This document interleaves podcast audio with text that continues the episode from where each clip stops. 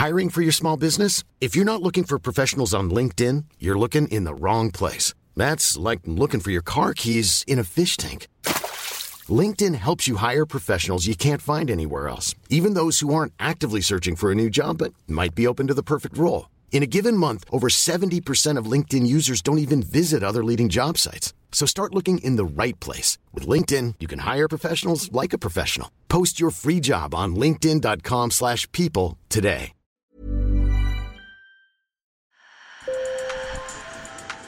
Bonjour. Hello. Hola. Marhaba bikoum. Sur le fil, Le podcast d'actu de l'AFP. des nouvelles choisies pour vous sur notre fil info. Les PD, ils n'avaient pas le droit d'exister. C'est comme ça que Michel Chomara décrit la situation des personnes homosexuelles en France dans les années 1970. Michel Chomara a 75 ans et il fait partie des derniers condamnés pour homosexualité en France. C'était en 1978 et presque un demi-siècle plus tard, le Sénat vient tout juste d'adopter une loi qui réhabilite les victimes de cette répression. Je vous invite à l'écouter dans ce Sur le fil. Il raconte les humiliations et brimades qu'il a subies, non sans amertume, car cette reconnaissance arrive pour lui trop tard. Nous avons aussi joint Antoine Idier, maître de conférence à Sciences Po Saint-Germain-en-Laye, qui vient de publier en BD une histoire des cultures LGBTQI. Sur le fil. Et donc, il y avait une répression vraiment organisée de la part de l'État. Donc, il fallait pourchasser les, les PD. Voilà, 20 ans. Michel Chomara se définit comme un activiste gay.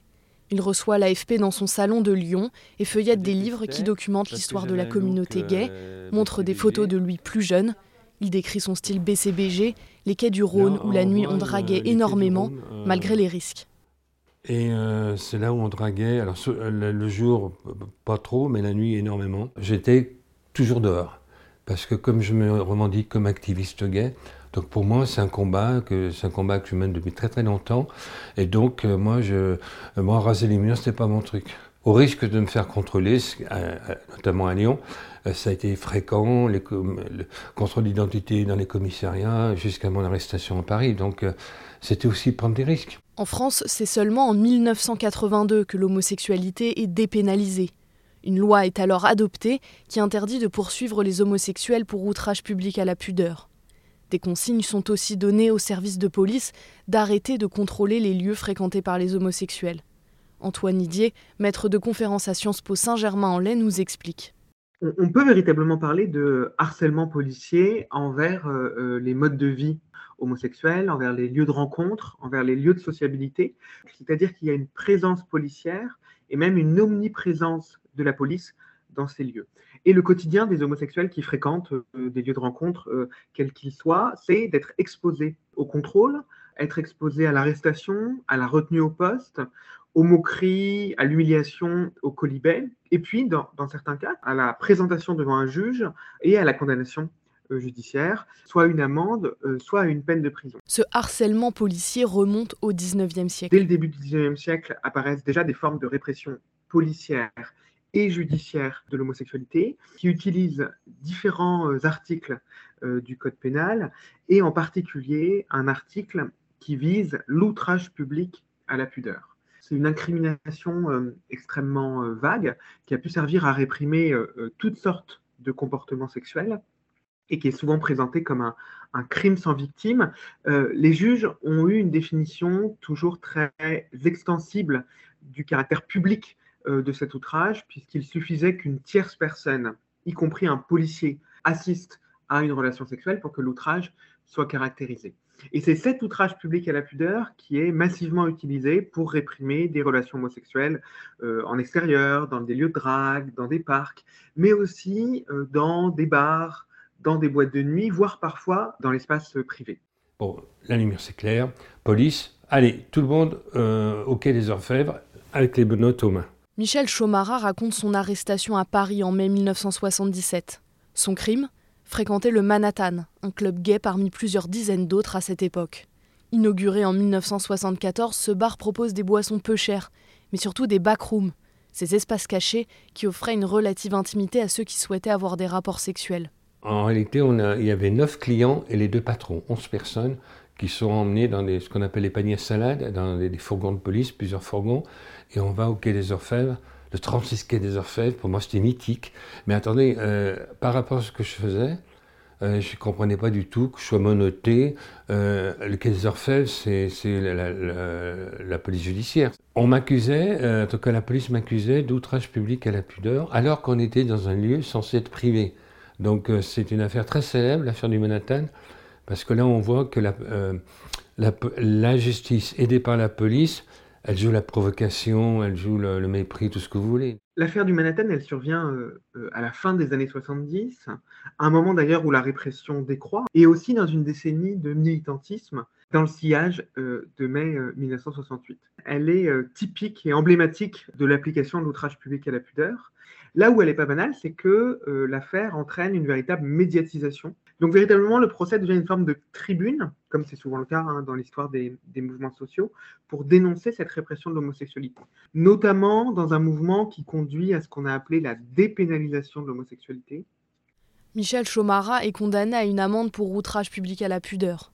Mais il fait appel et sera finalement amnistié après l'élection en 1981 du président socialiste François Mitterrand.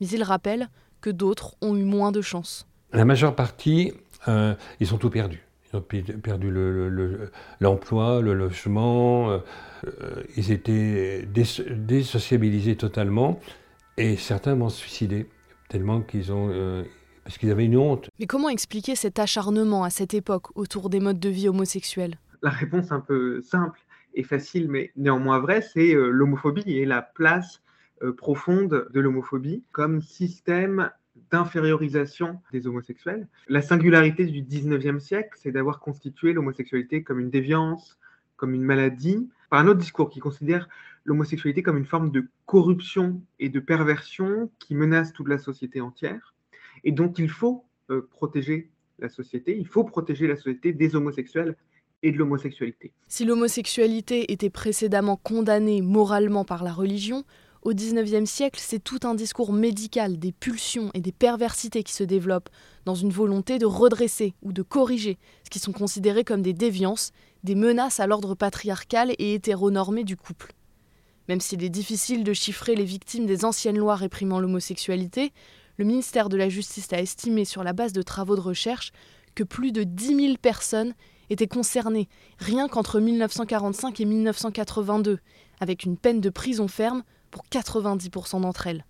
De fait, il y a peu de victimes aujourd'hui qui témoignent, euh, qui témoignent de cette répression. Ça exprime peut-être la banalité de cette répression et le fait que ça faisait tellement partie de la vie quotidienne que cela donne peu lieu à des témoignages. Très probablement aussi, un certain nombre de personnes arrêtées et condamnées euh, sont mortes, d'autant que l'épidémie du sida est passée par là, qui a visé euh, en particulier les hommes homosexuels qui étaient les premiers concernés par la répression, davantage que, les femmes et que les lesbiennes. On, on ne peut pas exclure non plus la persistance euh, de la honte qui a fait que certains ont préféré oublier ou ne préfèrent ne pas parler du fait qu'ils ont été euh, ils ont été condamnés. Le 22 novembre, le Sénat a approuvé une proposition de loi visant à porter réparation aux personnes condamnées pour homosexualité et à reconnaître officiellement la politique de discrimination menée par l'État. Un premier pas, même si la possibilité d'un dédommagement financier a été rejetée j'ai pas arrêté de le dire, hein, on a été très très abîmés. donc euh, pour euh, réparer, euh, qu'est-ce qui reste? Bon, il y a les symboles, mais il peut y avoir un peu d'argent. Pour moi, bien sûr ça vient trop tard, c'est évident, parce qu'il y, a très peu de survivants, très très peu. Et dans les autres pays, je pense à l'Espagne entre autres, ou l'Allemagne, qui ont déjà eu ce processus de réparation, d'indemnisation, il y a eu très peu de gens qui se sont manifestés, très très très peu. Je crois qu'en Espagne, a une centaine, une grosse centaine de personnes. Mais il faut se mettre à leur place. Il faut avoir un courage, euh, il faut avoir un énorme courage pour dire attendez, j'étais condamné, dans quelles conditions? 69 pays sur 193 condamnent officiellement l'homosexualité, et dans 11 d'entre eux, aimer une personne du même sexe est passible de la peine de mort. En 2023, l'Ouganda, le Kenya ou la Russie ont fait voter des lois réprimant la communauté gay.